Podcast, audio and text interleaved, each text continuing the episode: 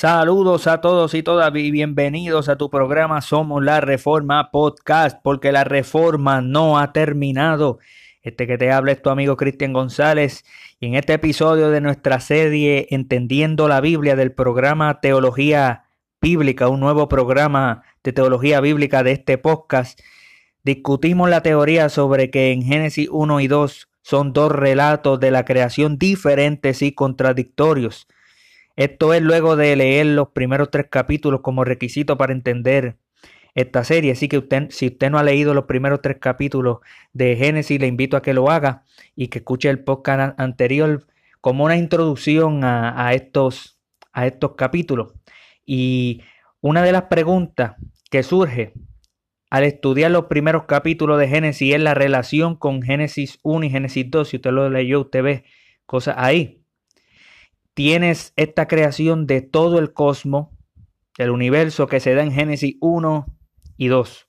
Y luego, según algunos, tienes un relato de creación alternativo en Génesis 2.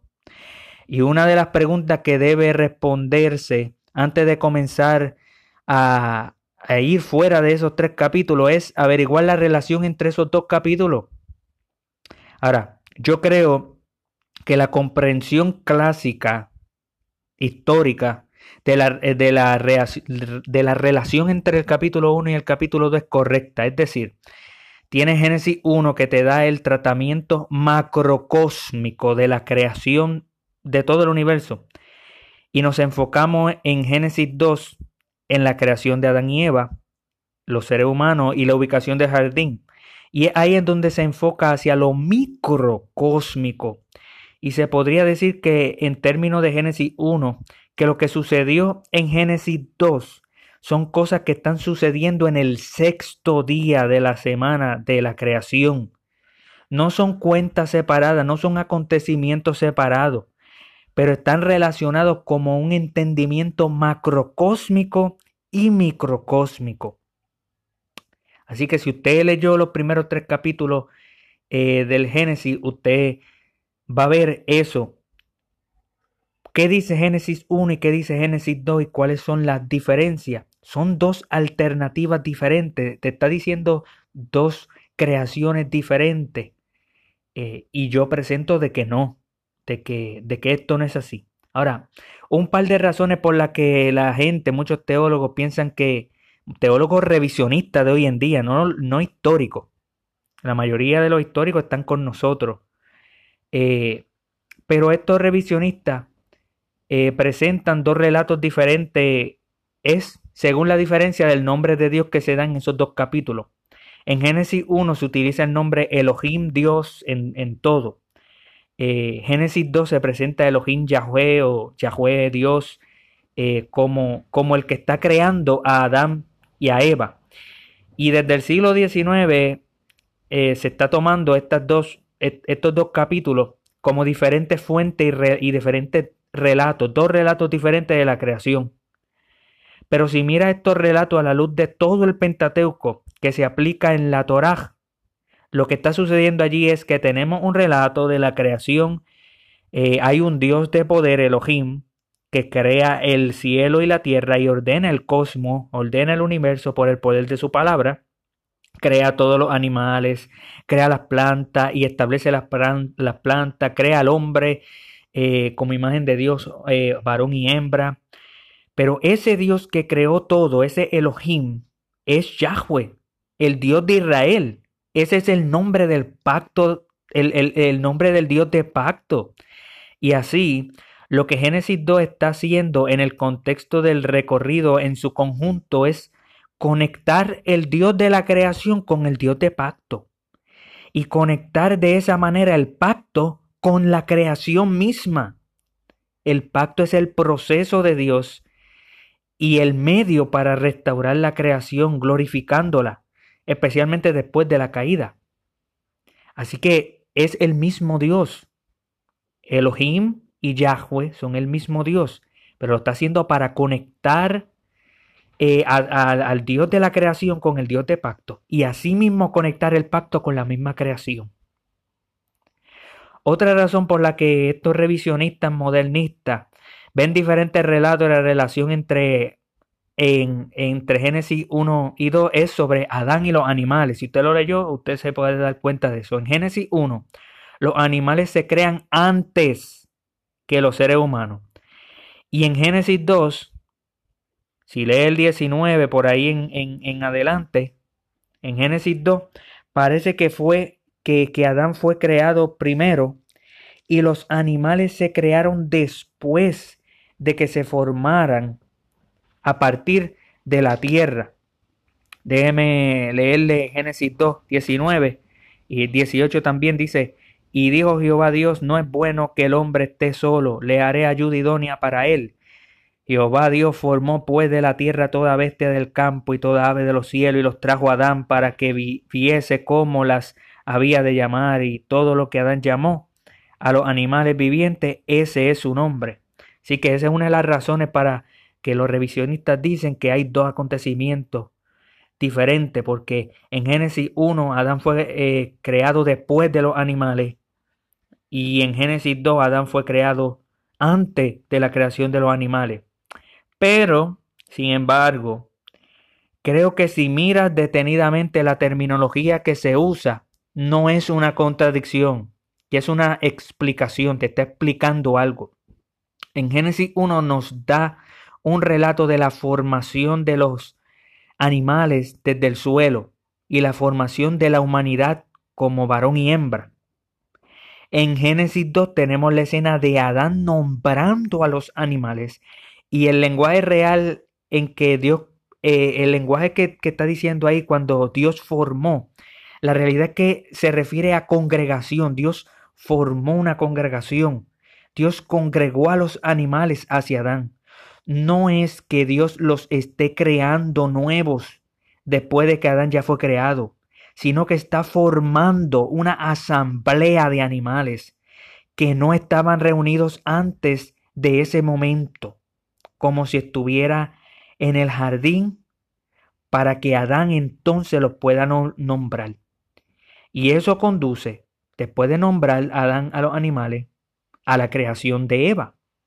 Entonces, si observa cuidadosamente las diferentes aparentes contradicciones entre los dos relatos, observe cuidadosamente la terminología que se usa, y así puede ver que los dos relatos son similares y la relación es entre el relato de la creación macrocósmica ampliado en Génesis 1 y el enfoque de la creación del hombre microcósmico en Génesis capítulo 2. Así que no es una contradicción y por lo tanto no comprueba decir de que son dos relatos diferentes porque los animales fueron creados primero en Génesis 1 y eh, antes del hombre y en Génesis 2 los animales fueron creados después. No, la terminología en Génesis es que Dios formó una congregación. Los animales no estaban congregados, no estaban formados en el sentido de, formarlos como, como, si fuera para una batalla, eh, formarlos en una asamblea. Eso es lo que ocurre en Génesis No es una creación de los animales después de Adán. Los animales fueron creados antes de Adán. Dice que Dios los formó para que Adán les diera nombre. Dios los asambleó, Dios los congregó, Dios creó una sinagoga, una iglesia, una sinagoga, una eclesía de animales, una iglesia, una congregación, una asamblea de animales para que Adán le diera nombre.